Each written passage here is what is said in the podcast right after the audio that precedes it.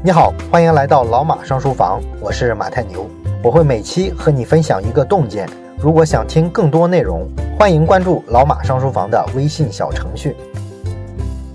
这周呢，咱们讲一本今年新出的书，叫《富国陷阱》。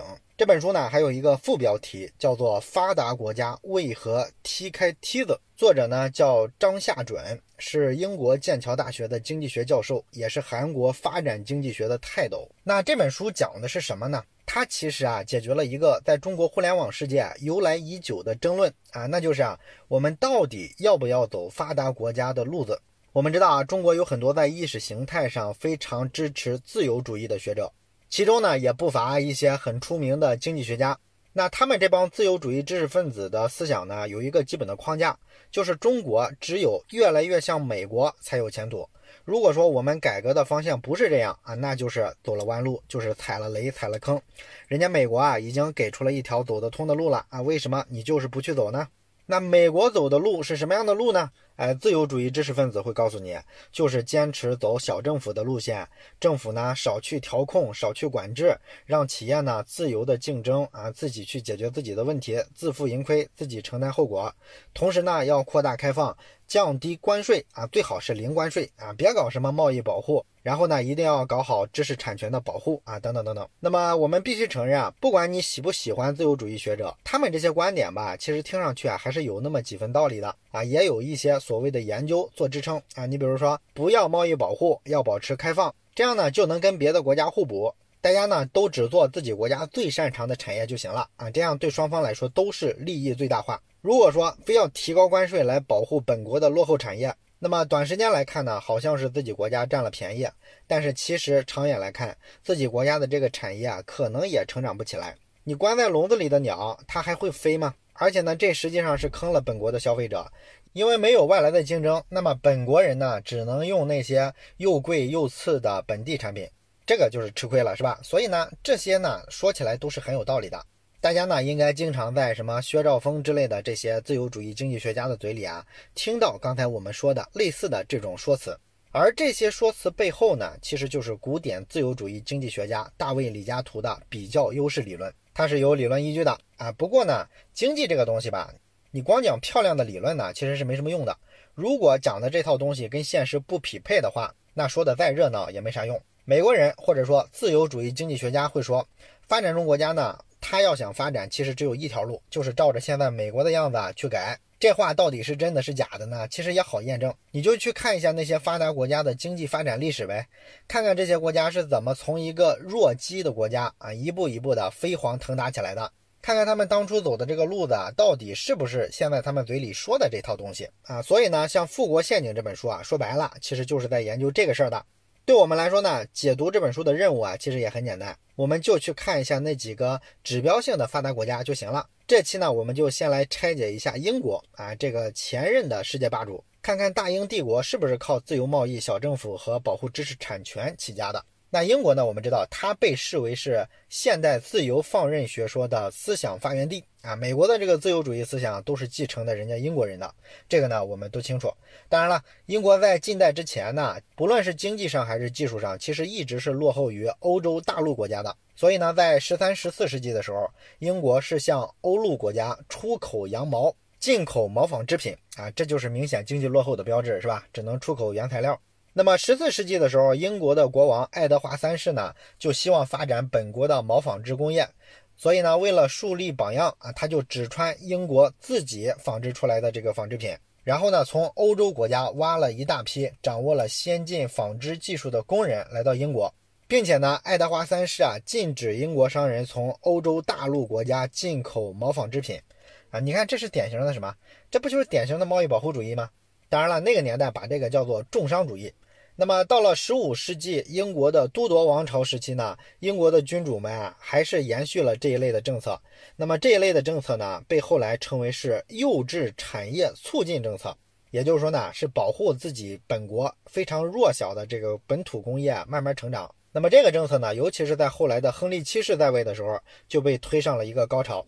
亨利七世呢，不仅像以前的国王一样，继续从欧洲各国挖一些掌握技术的纺织工人，完全不尊重什么知识产权，而且呢，还派遣了英国的皇家特派团啊，建设了一个羊毛加工基地。之后呢，又为了进一步的打击欧洲大陆国家啊，跟他竞争，他还规定呢，英国的羊毛出口啊就得交重税，甚至一度啊差点完全禁止了羊毛出口。这什么意思呢？就是不给这些欧洲大陆国家的纺织业提供原料啊，我限制对手的产能，限制对手的发展。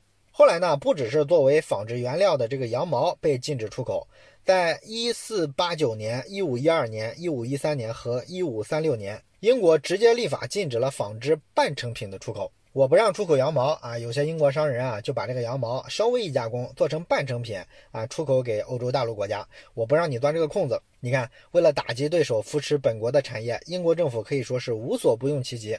这哪是小政府的做法？这国王政府都亲自下场子跟外国商人直接干仗了，是吧？裁判员下场踢球了，这哪是自由市场经济啊？然后呢，在亨利七世之后的一百年。直到这个伊丽莎白一世上台，英国呢都一直坚持贸易保护主义的政策。这个时候呢，其实已经快到十七世纪了，英国的羊毛加工业终于展示出了一些强大的国际竞争力。英国的厂商呢，慢慢的就打败了欧洲大陆国家的这个羊毛加工产业。在伊丽莎白一世时期呢，英国政府啊耗费大规模的投资，获得了世界航海的霸权地位，并且呢占领了大片的殖民地啊。这段历史呢我们都清楚。那么这一步呢，其实就为英国的这个纺织行业啊找到了很大的海外市场，可以把货物呢倾销过去。那么到十八世纪的时候，羊毛纺织业的出口额占到了整个英国出口总额的一半还要多。所以说，羊毛纺织业为英国完成了大量的资本的原始积累。那么我们就可以说，如果没有对羊毛纺织业的贸易保护政策，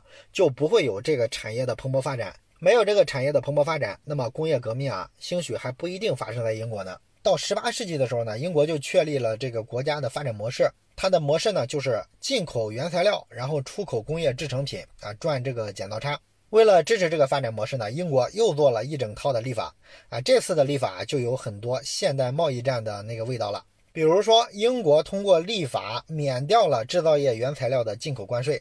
如果是工业制成品出口的话，那么出口商就可以获得出口退税。另外呢，政府还扩大了出口补贴，像什么丝绸制品啊、火药、帆布、糖这些产品的出口都可以获得政府的补贴。当然了，与此同时呢，它还大幅提高了外国制成品的进口关税，让外国产品呢进不来。你看这套措施你熟悉吧？这不就是今天所有的发展中国家抵御发达国家的这个产品倾销的时候共同会选择的政策吗？但是你听听今天的发达国家是怎么指责发展中国家的，自由经济学家又是怎么指责发展中国家的？但是我们所有的发展中国家啊，用的无非就是当年你们玩剩下的这套嘛，是吧？这都错了。而且呢，有意思的是啊，战后的日本、韩国经济不是迅速腾飞吗？他们当时采取的这个政策啊，其实跟十八世纪英国刚才我们说的做的这些改革几乎完全一样。发展中国家啊，也不过是看到了日本、韩国靠这一手腾飞了啊，人家照猫画虎而已嘛，是吧？你不能说许你发达国家变发达，就不许我发展中国家变发达，对吧？那工业革命之后呢，英国就成了世界上技术最先进的国家。但是这套贸易保护主义的产业政策呢，一直沿用到了十九世纪的中叶。英国始终对其他国家的进口工业品啊征收非常高的关税，并且呢，如果英国人控制的殖民地在生产工业制成品上，相对于英国本土的工业有什么优势的话，那么英国立刻就会禁止本土企业从殖民地进口工业品啊，一点都不含糊。一七零零年的时候啊，当时印度的棉纺织业是世界第一，印度生产的这个印花棉布当时畅销整个欧洲，那么英国人呢，立刻禁止进口印花棉布。并且在本土加大了对棉纺织业的补贴，慢慢的呢，印度的这个棉纺织业就开始衰退了。到一八一三年的时候，英国的棉纺织生产效率啊才超过印度。这个时候呢，英国东印度公司啊已经垄断了国际贸易，这就更方便英国直接封杀印度的棉纺织业了。于是呢，印度的棉纺织业就彻底被打垮了。英国棉纺织业啊从此就开始向印度市场搞这个倾销了。所以说，不论是其他国家还是殖民地啊，英国人啊手从来都不软。但是呢，从十九世纪三四十年代开始，英国国内啊，希望搞自由贸易的这个声音啊，就开始起来了。哎，这就有意思了。英国之前技术非常落后啊，靠着政府干预、贸易保护实现了逆袭，成功的干掉了比自己技术更先进的竞争对手，占领了市场。这个时候突然又喊自由贸易啊，这是为了啥呢？英国人呢，当然不是活雷锋了。这个原因很简单啊，就是没有必要了呗。当你的技术跟市场占有率都是世界第一的时候，你说你还有啥贸易保护的必要？你的产品是全世界最物美价廉的，就算你把进口关税啊降到零啊，外国产品它也打不进来啊，根本就不如你的产品好啊。相反呢，如果你喊一嗓子自由贸易啊，还能站上道德制高点是吧？你看大家都公平竞争吧，谁家政府都不要保护本国企业了啊，我带头啊，我先做。我们以后啊，让自家的企业公平的竞争啊，你们说这样好不好？是吧？他不就这个意思吗？那其他的竞争对手一看就一脸懵逼了，是吧？哦，你家产品最物美价廉，那如果大家都把关税保护取消掉，最后的结果肯定是你吃掉别人的市场份额，别人吃不掉你的市场份额。你们英国人怎么这么会算账，是吧？我们也不是傻子，谁跟你自由贸易啊？所以啊，我还是重复一下之前我在节目里说过好多次的那句话：自由是赢家的专利。自由市场这个口号啊不是谁都有资本喊的，只有那些经济上的赢家、那些霸主才有动力啊，去倡导贸易的自由化，让各国政府啊都别保护本国的企业，让企业自由的去竞争。这个结果必然是经济霸主、经济领先的国家会持续的扩大自己的市场份额，落后国家的企业根本就打不过这些发达国家。所以，经济自由化就是领先者对落后者的大屠杀。自由贸易呢，翻译出来无非就是这个意思。如果你觉得这个道理啊没什么意思，你就是相信自由主义学者说的那些的话，那么我们就看看英国回头落后了之后，他又是怎么干的。一八三三年，英国开始进行第一轮的削减关税的行动，然后一八四六年的时候呢，又废除了保护本国农业的谷物法，取消了大量工业品的关税。然后十九世纪五十年代又通过了一个所谓的格拉斯通预算法案，六十年代呢又签订了英法自由贸易协定。大部分的英国关税啊，到这会儿其实已经不复存在了。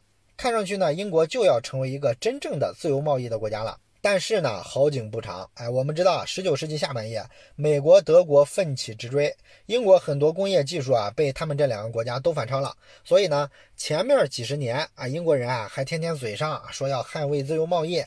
但是从十九世纪的八十年代开始，英国人又开始保护本国商人了。到二十世纪初的第二次工业革命里，英国的制造业啊，已经在技术上被英德这些国家迅速甩开一大截了。所以呢，英国这个时候又重新选择关上国门，实行贸易保护主义。到一九三二年的时候，英国重新开始大规模的征收关税，这就标志着英国人嘴上喊的这个自由贸易的时代，这个时候被彻底的抛弃了啊，被扔进了棺材里。所以呢，我们总结一下啊，英国呢一开始它就不是靠所谓的小政府啊啊放任经济、自由竞争起家的，恰恰相反，英国是靠贸易保护、靠政府干预经济实现的弯道超车。真正最最自由贸易的时期是英国已经站上了世界之巅的时候啊，这个时候各方面都领先，确实也没啥可保护的了，所以呢才倡导自由贸易啊，大家公平竞争吧，看我不打死你们。